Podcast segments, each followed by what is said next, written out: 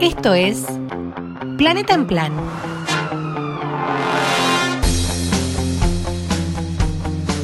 La columna ambiental de Javi Corcuera.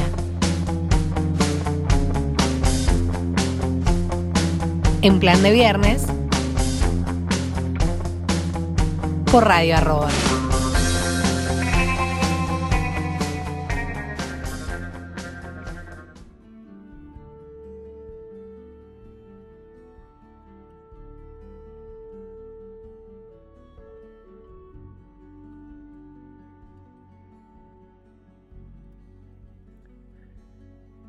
El Congreso de la Nación Argentina se está tratando un proyecto de ley para la creación de la primera área marina protegida bentónica del país, en una zona de alta mar conocida con el nombre de agujero azul. Es bentónica porque se refiere al término griego ventos, con el que los oceanógrafos y los biólogos marinos llamamos a las comunidades de organismos que viven en el fondo del mar o asociados al suelo marino. El agujero azul es una zona del mar que tiene una pequeña porción dentro de nuestra zona económica exclusiva y el resto afuera.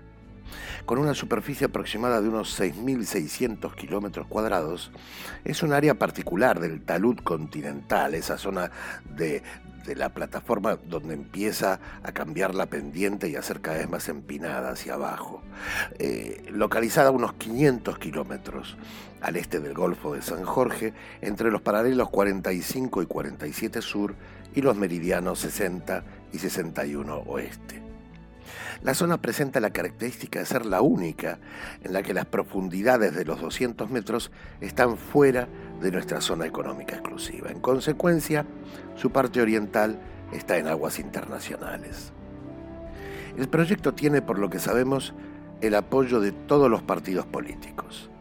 El agujero azul va a ser la primera área protegida marina creada en la plataforma continental argentina extendida que nuestro país ha logrado que sea reconocida por las Naciones Unidas tras un esfuerzo de varias décadas de nuestra Cancillería con el apoyo de numerosos científicos y técnicos. Aunque parezca increíble, en medio de tantos años de antagonismo de todo tipo, la dirigencia política argentina ha logrado milagrosamente, podríamos decir, tratar este asunto como un tema de Estado más allá de los distintos gobiernos. Tal vez haya algunas idas y vueltas, algunos cambios, pero el proyecto de ley parece avanzar. Ojalá que ni los egos de algunos, ni los intereses sectarios de otros ensucien el objetivo.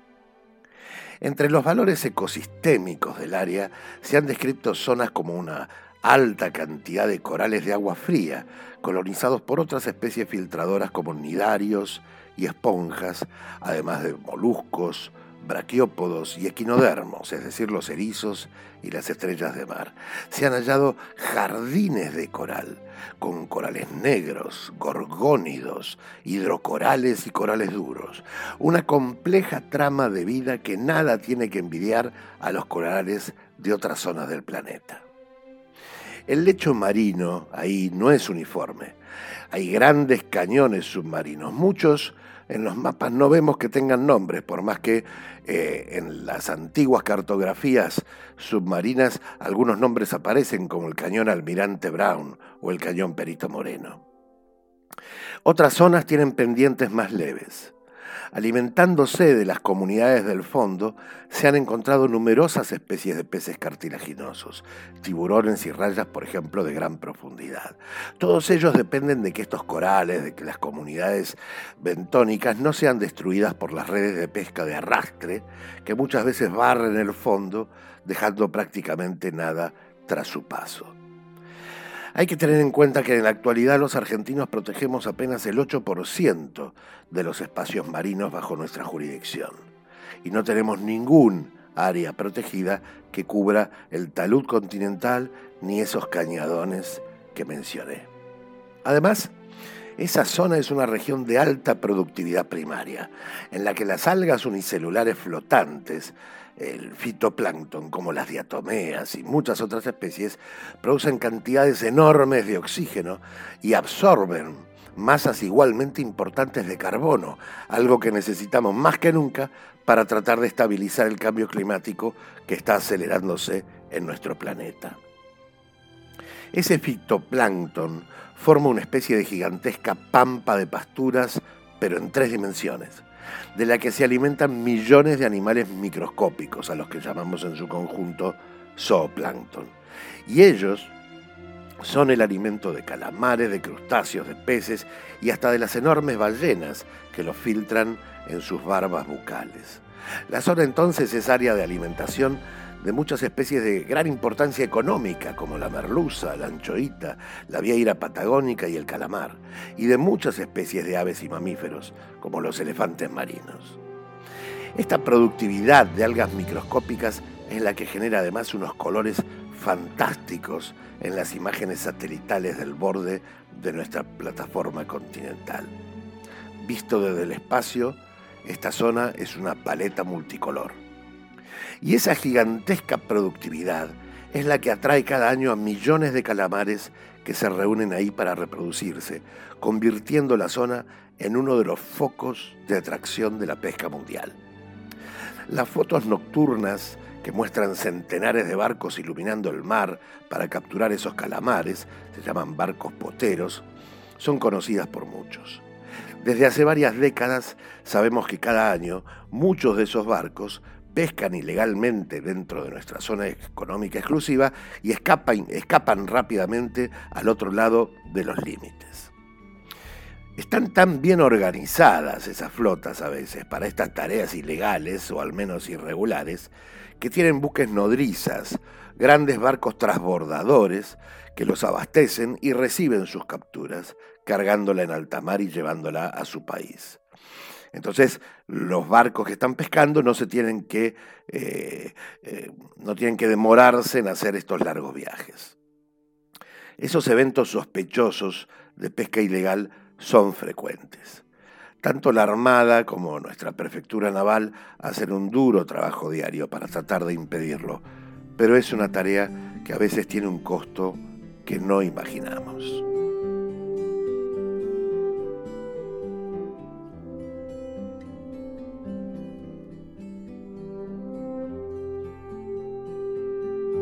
Justamente dentro de esa zona, trabajando en alta mar para evitar ese tipo de actos piratas sobre nuestros recursos, se hundió accidentalmente el submarino argentino San Juan el 15 de noviembre de 2017. Y en ese lecho marino, el que esperamos que pronto sea protegido por ley, hoy descansan sus 44 tripulantes en eterna patrulla. Esta es la historia abreviada de esos héroes, de la tragedia que vivieron y nos conmovió, de aquellos días que desencadenaron el mayor esfuerzo mundial de búsqueda submarina en la historia del Atlántico Sur. En el relato que sigue he tomado de varios medios las opiniones que hizo públicas un referente indispensable, de primer orden, el capitán de navío Jorge Vergallo, submarinista, hoy profesor universitario e historiador ex director de la Escuela Naval, Vergallo ha publicado varios libros y tuvo numerosas responsabilidades internacionales asignadas por la Armada. Pero hay otros elementos clave que lo hacen indispensable, insisto, en esta historia.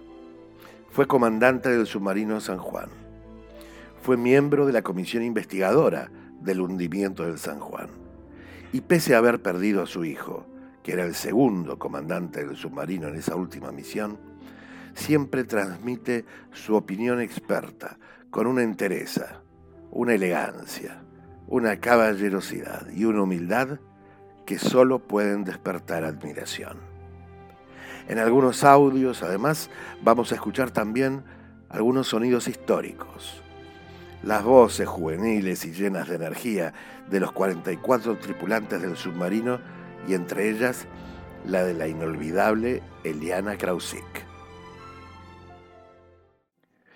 El San Juan pertenece a la clase de submarinos TR-1700, que funcionan a motor de combustión diésel en superficie y en modo eléctrico a baterías bajo el mar. Es un submarino rápido de patrulla.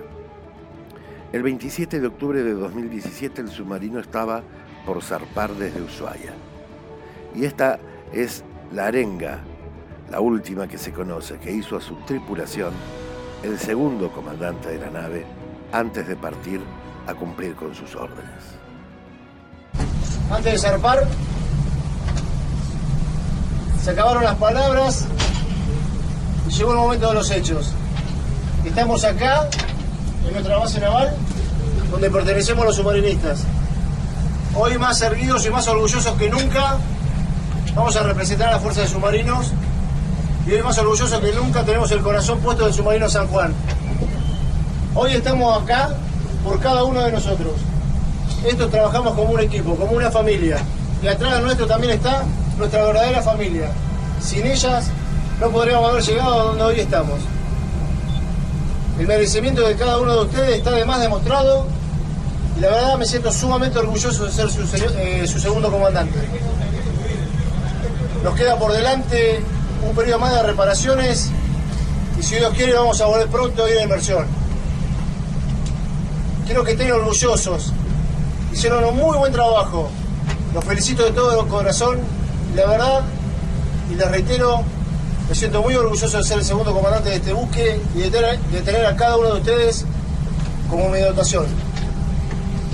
Como forma de agradecimiento, esta Fuerza Submarino ha traído este champán para que hoy cada uno de nosotros bebamos un poco y celebremos este pequeño paso, pero que es un gran paso y un gran avance para la Fuerza de Submarinos. Cabo eh, Primero Fernández.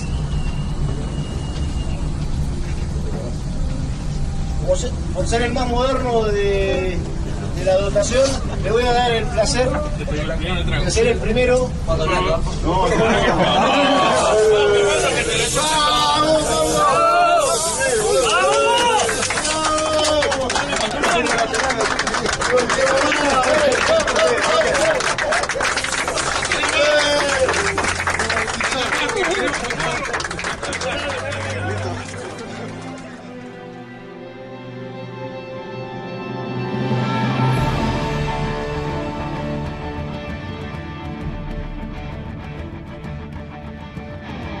zarparon de Ushuaia.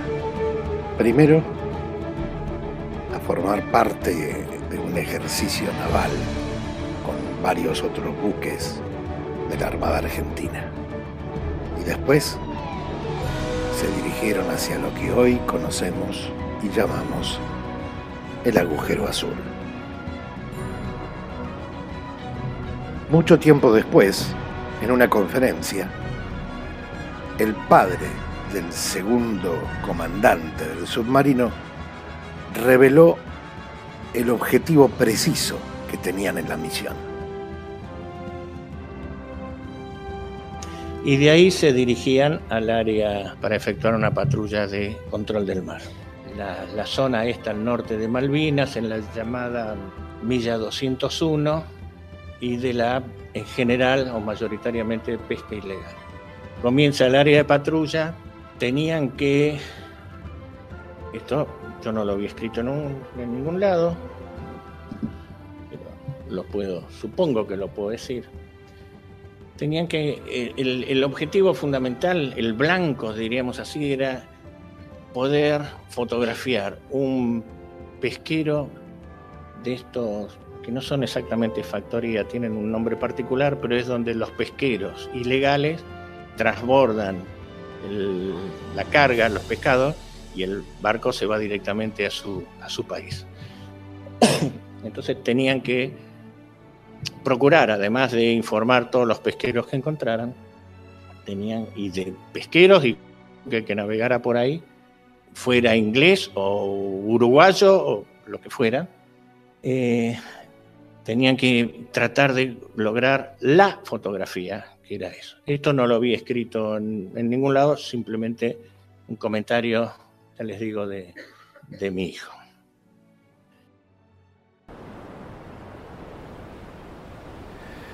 Pero el mar los esperaba ahí con olas de más de 5 metros. El submarino, si navega cerca de la superficie en esas condiciones, es literalmente una coctelera. Pero necesita hacerlo para oxigenar el submarino, para oxigenar el interior. Solo a poca profundidad se pueden usar los tubos para ventilar el aire adentro. Al mismo tiempo, el snorkel, por su parte, expulsa el hidrógeno que se va formando en las baterías. Probablemente mientras buscaban con el periscopio la foto perfecta de algún buque nodriza transbordador, deben haber sido vapuleados varias veces. Al llegar la noche del 14 de noviembre, con viento, lluvia y ese nivel de olas, el comandante de la nave ordena subir a profundidad de periscopio, a unos 15 metros de la superficie, para emitir su obligada comunicación de posición y seguridad. La nave asciende a la superficie pese a una súbita tormenta. En esos casos no es tan raro que por esos tubos de ventilación ingrese agua de mar, que por ser salada siempre es un especial riesgo para las baterías.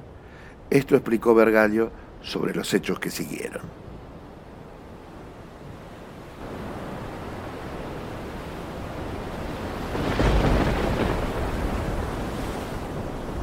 En un temporal de la magnitud que había, eh, siempre entra un baldazo, un baldazo de agua. Si entra un, baldazo de agua, puede ir salpicar las, las baterías este, y bueno, y creo que es lo que acá ocurrió, pero que estuvo controlado porque eh, eso fue una, la primera tranquilidad que tuve como submarinista.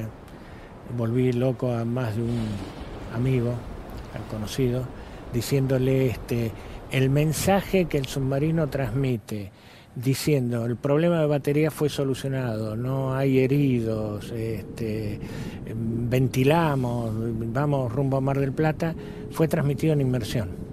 Entonces, eso a mí me dio la tranquilidad que el proceso de ir a inmersión fue hecho con tranquilidad y que estando en inmersión el buque estaba controlado porque pudo sacar la antena y transmitir el, el mensaje que incluso incluyó una conversación, digamos así, o el mensaje fue transmitido por el mismo comandante, si no, si no me equivoco.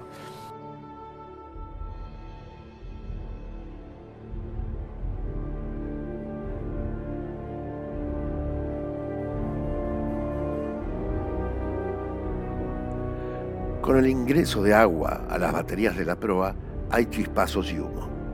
Es un incendio sin fuego, peligroso y que requiere actuar rápido. Tras muchas horas de trabajo extenuante, parecía haber sido resuelto. El submarino dio su ubicación, frente al Golfo de San Jorge, a 432 kilómetros de la costa, en el límite exterior de la plataforma marítima argentina.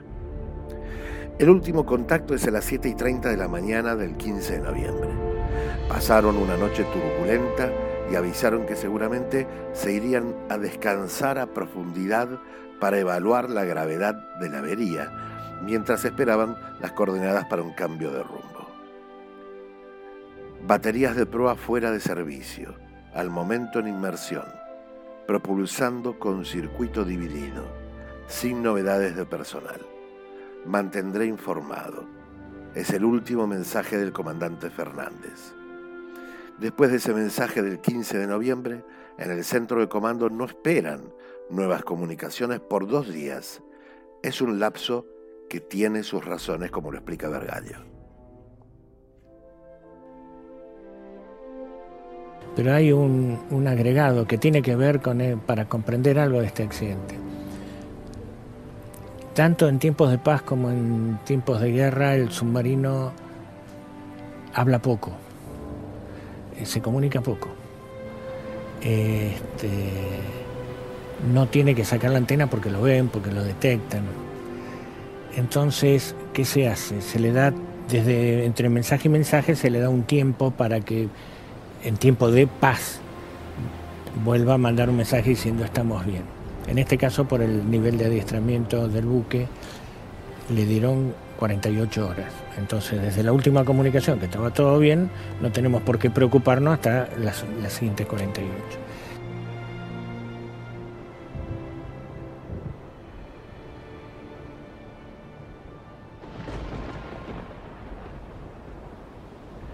Pero después de esas 48 horas, siguió el silencio.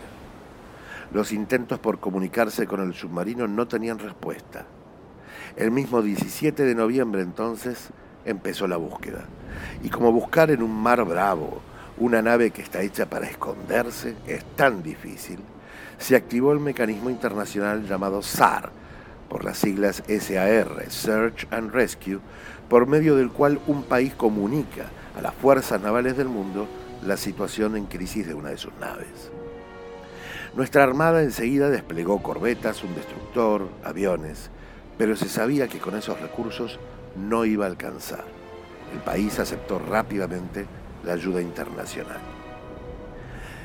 Y en esto me permito enfatizar un punto, la ley del mar. Esa regla no escrita que dice que nadie es abandonado en el océano. Jamás. Está marcada a fuego en el corazón de cada marino, sea aliado o adversario, amigo o desconocido. En la búsqueda del San Juan, la ley del mar se impuso sobre cualquier cálculo político nacional o internacional. Así hay que entenderlo y así debe ser. La noticia sobre la desaparición del Ara San Juan, que se dio a conocer el 15 de noviembre de 2017, recorrió el mundo.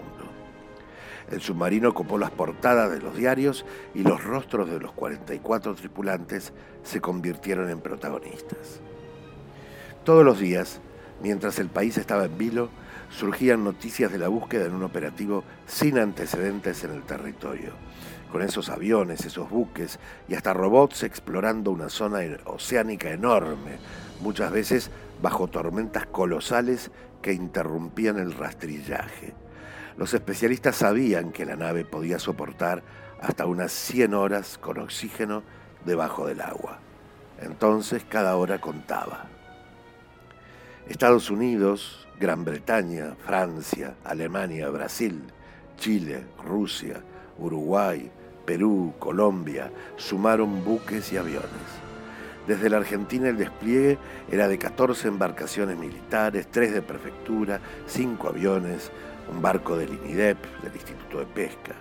En total los medios navales y aéreos en el teatro de operaciones llegaban a ser unos 50. Dos aviones de la NASA se agregaron, el P-3 Orión y el P-8A Poseidón. El P-3 es una plataforma aérea de guerra antisubmarina. Además, trajeron en otros aviones de carga el escuadrón de rescate del submarino de su país, compuesto por un minisub, una campana de rescate apta para rescatar hasta seis personas por turno, hasta muchos metros, más de 300 metros de profundidad, y un vehículo sumergible remoto para inspección ocular. Subieron todo esto al buque de bandera noruega Scandi Patagonia, contratado por la Marina de Estados Unidos al efecto, que zarpó de Comodoro Rivadavia hacia la zona de búsqueda del Ara San Juan, que había desaparecido hacía unos seis días. En total, aproximadamente unas 4.000 personas de por lo menos 18 países están buscando al navío.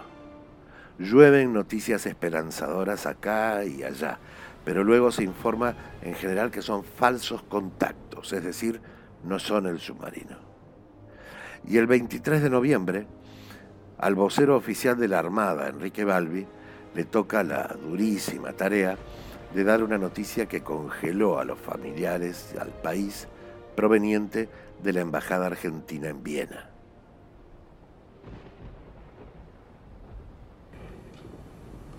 Concretamente, se recibió una información que fue un evento anómalo, singular, corto, violento y no nuclear, consistente con una explosión. El señor embajador en Austria es, es miembro también de la Organización de Control de Pruebas Nucleares.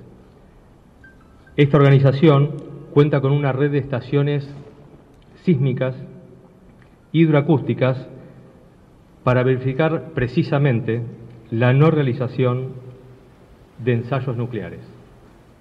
Este evento, con toda esta descripción, que lo fui leyendo puntualmente, coincide con la información recibida recién ayer por Estados Unidos, quien en conjunto con otras agencias de otros países, a lo largo de estos días, fueron enviando información a Estados Unidos donde se centralizó el análisis de lo que ellos llamaron que hubo el día miércoles 15, 10.30 horas, 10.31 minutos, para ser precisos, hora local,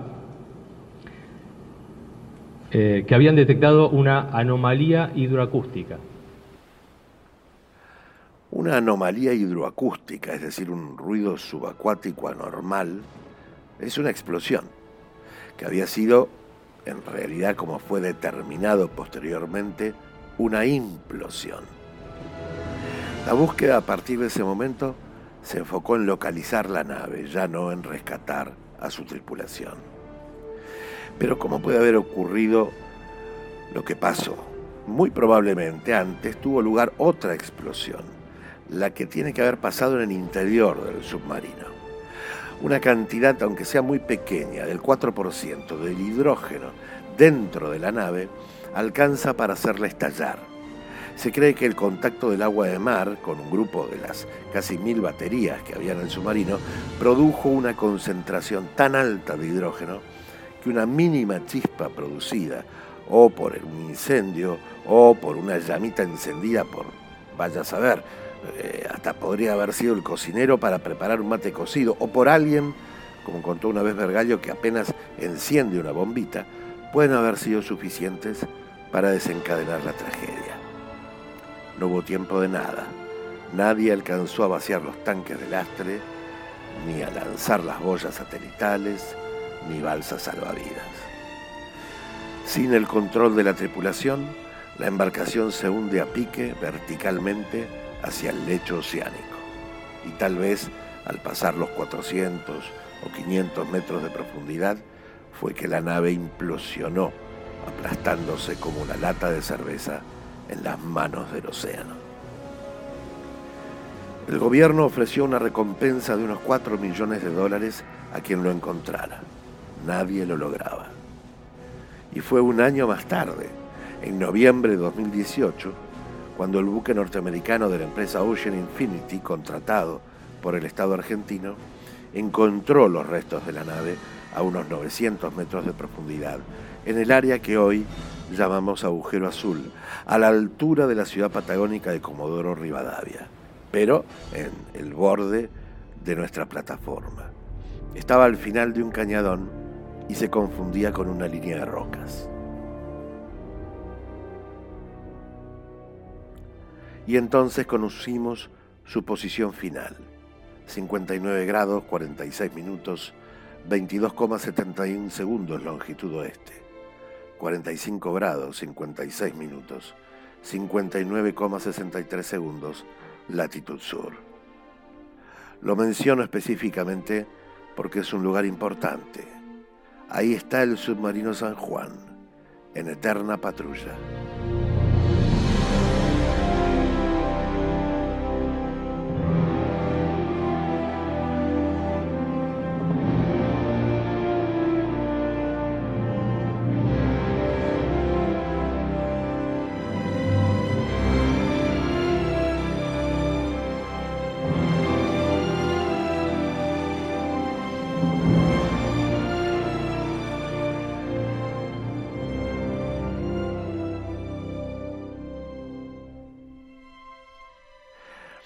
Entre los 44 estaban la primera mujer oficial submarinista de Argentina y de toda América Latina, Eliana María Krausik, encargada de lanzar torpedos en caso de amenaza. Su hermana Silvina, tiempo después, dijo esto de ella. Eliana unió sus muchas virtudes, su fuerza de voluntad y su determinación la llevaron a ser la primera mujer submarinista en la República Argentina y en Latinoamérica. Eh, hoy recordamos a la teniente de navío y jefe de armas del submarino de la San Juan. Eliana, una misionera de Oberá, con las mejores calificaciones de su camada, cada vez que era entrevistada por los medios locales que la elogiaban, solía mencionar estos tres conceptos.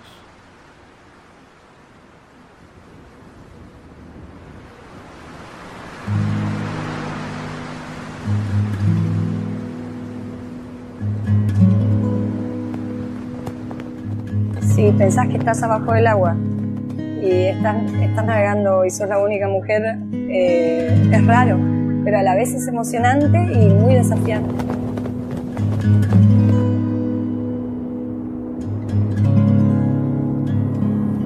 Eh, no tuve ningún freno ni ninguna intervención de nadie y nunca tuve ningún problema, por suerte, y me siento bien, me siento contenta y feliz.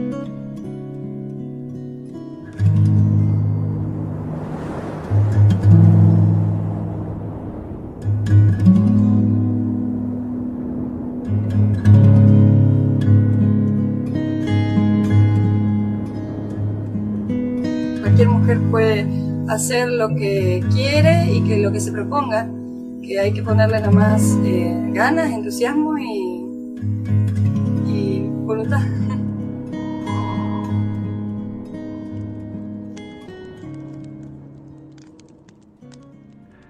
Y su hermana Silvina explicó cómo la recuerda. Pero en Eliana están todas las mujeres, las que estudian, las que trabajan, las que forman una familia, las que con profundo amor a la patria visten un uniforme.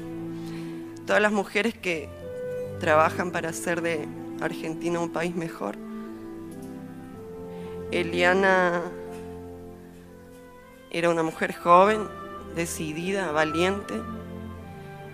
Eh, es como ella siempre dice, ella está donde eligió estar, en el mar argentino, a bordo del submarino Ara San Juan.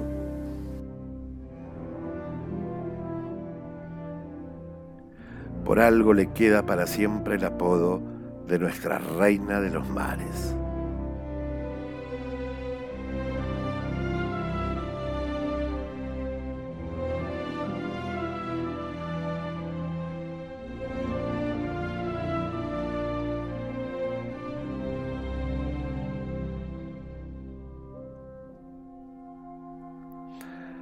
Por su parte, el capitán Jorge Vergallo, cuando le preguntan sobre el, heroísmo de su hijo y sus compañeros, responde, pero no solo pensando en ellos.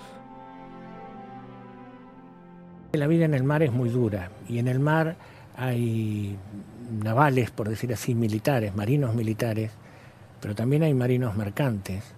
Ni hablemos de los pescadores, que hay que aguantarse un barco pesquero eh, eh, hay mucha gente que trabaja ahí en el mar y en la Argentina no conocemos el mar. Y el mar es tan rico y tan grande como nuestro espacio territorial. Y entonces cuando a mí me preguntan, ¿usted espera que con esto haya un quiebre en el presupuesto? No, eh, o lo deseo, pero yo lo primero que quiero es que se conozca lo que hace la gente, los argentinos en el mar, por su patria, con el comercio, con la pesca, y si, aunque suene egoísta, nosotros eh, defendiendo todo eso en condiciones que no son los portaaviones norteamericanos o los submarinos nucleares, pero igual vamos, no las bancamos, no por ser héroes, porque eh, nos gusta, a lo mejor otro hace una, un trabajo, una profesión bien este, con riesgo, un bombero, y va a apagar un incendio y sabe que su camión no es el mejor, pero va. Bueno, nosotros hacemos lo mismo y es poco conocido. Ese es mi homenaje a todos los hombres de mar de la Argentina, a través de mi hijo.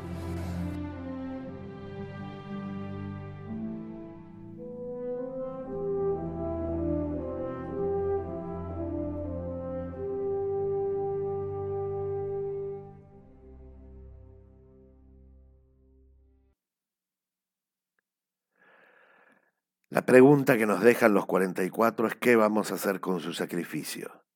Y no se trata de impulsar solamente una nueva área marina protegida. Es una pregunta, un reto que va mucho más allá. Cada vez que pienso en los tripulantes del Ara San Juan y en tantos otros argentinos, como explicaba Vergallo, que cumpliendo con sus misiones, con sus vocaciones, eligen un camino en el que arriesgan la vida y muchas veces la pierden, me vuelve a la memoria el poeta español Carlos Busonio, que escribió una vez desafiándonos.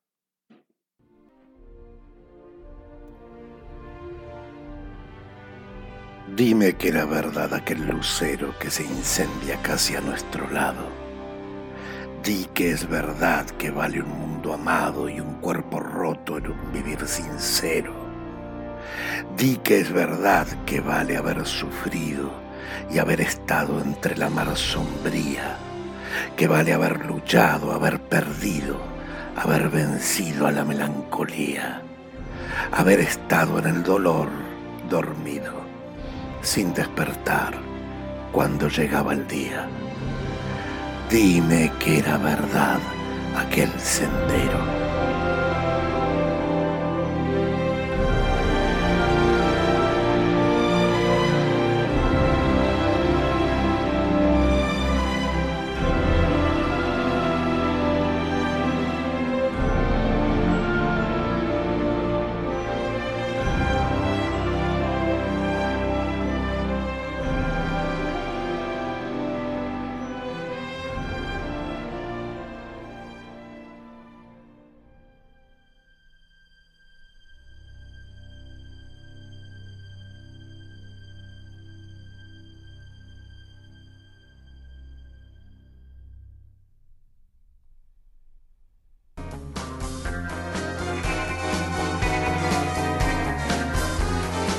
Esto fue Planeta en Plan. La columna ambiental de Javi Corcuera. En plan de viernes. Por Radio Arroba.